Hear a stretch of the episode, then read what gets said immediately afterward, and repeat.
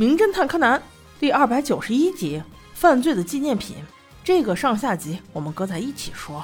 小兰在上一集情人节那里做了好多巧克力，可是没有人送啊，所以只能带给侦探团的小孩子们吃了。这把会员吃的又酸酸了。不过毛利小五郎倒是挺不屑的，心想着这么多巧克力还不如留给我呢。正说话间，有人来敲门，看来又有业务上门了。来人是个中年男人，也是很奇怪，长着一副憨憨样，倒是挺能迷惑人心的。他说他媳妇儿的表不见了，但是他确定就在家里放着，就是怎么找也找不到。毛利一听就火了：“你媳妇儿的表还在你自己家里放着，你自己不找，让我给你找，这是不是有点太过分了？”于是直接拒绝这案子，他不接。憨憨男只能无奈的走了。但是柯南却品到了不一样的味道：一个成年人找自己家里的东西，找到毛利小五郎，这事情怕是没那么简单吧？于是侦探团出动，追下楼去结了这单生意。就连博士也跟着凑热闹，带着几个孩子一同跟着男人来到了他家。作为回报，中年男人说是要给他们做晚餐，一回家便扎进厨房做饭去了。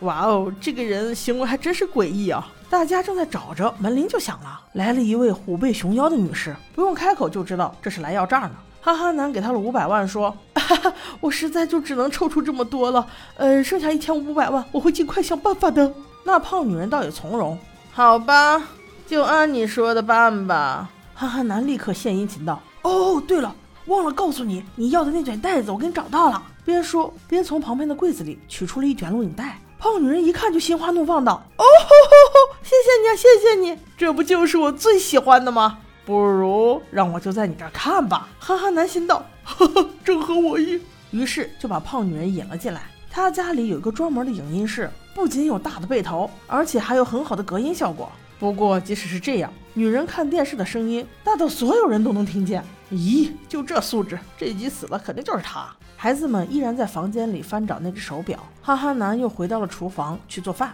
柯南心想，手表不可能一直都戴着呀，他总得有卸下来的时候。那最有可能卸手表的是什么时候呢？对，没错，就是洗澡呗。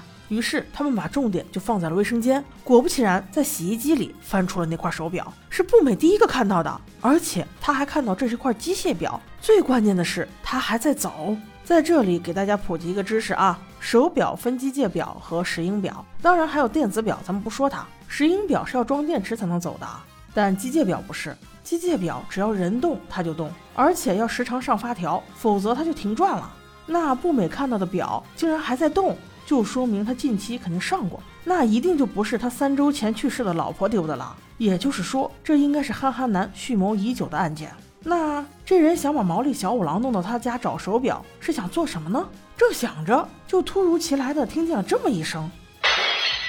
柯南心下一沉，这事不对呀，于是迅速跑到影音室。那个虎背熊腰女果然已经归西了，而且是被一个装满水的花瓶砸死的。看样子，他应该是正准备换下一盘录影带。这这这也太诡异了吧！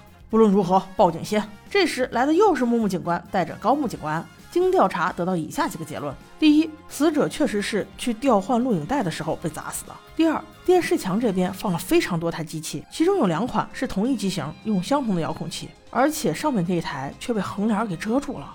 第三，在厨房里，警官发现了几个大碗都没有底儿，似乎和被砸碎的花瓶是同一材质。第四，就是高层的机器也有播放过的痕迹。此时，柯南瞬间就明白，这憨憨男叫他们来找表是啥意思，就是想让这群孩子们给他做不在场证明，证明那女人在死的时候他在厨房做饭。但事实上，凶手就是憨憨男。在这一集中，他并没有用麻醉针，而是请高木警官让整个案件再重新演练一遍。而这个憨憨男就扮演死者的角色。柯南故意在上层机器的前面摆上一摞书，这样当憨憨男准备去倒带的时候，却不敢用遥控器了，因为他的一个遥控器可以控制两台机器。如果他按下遥控器的话，上层机器的录影带也会被吐出来，从而顶倒前面两那摞书，砸死他。所以他怕了，他选择手动去取袋子。这个动作毫无疑问暴露了他。没有办法，他只得承认虎背熊腰女确实是他杀的。砸死人的也不是花瓶，而是他买的大黑碗。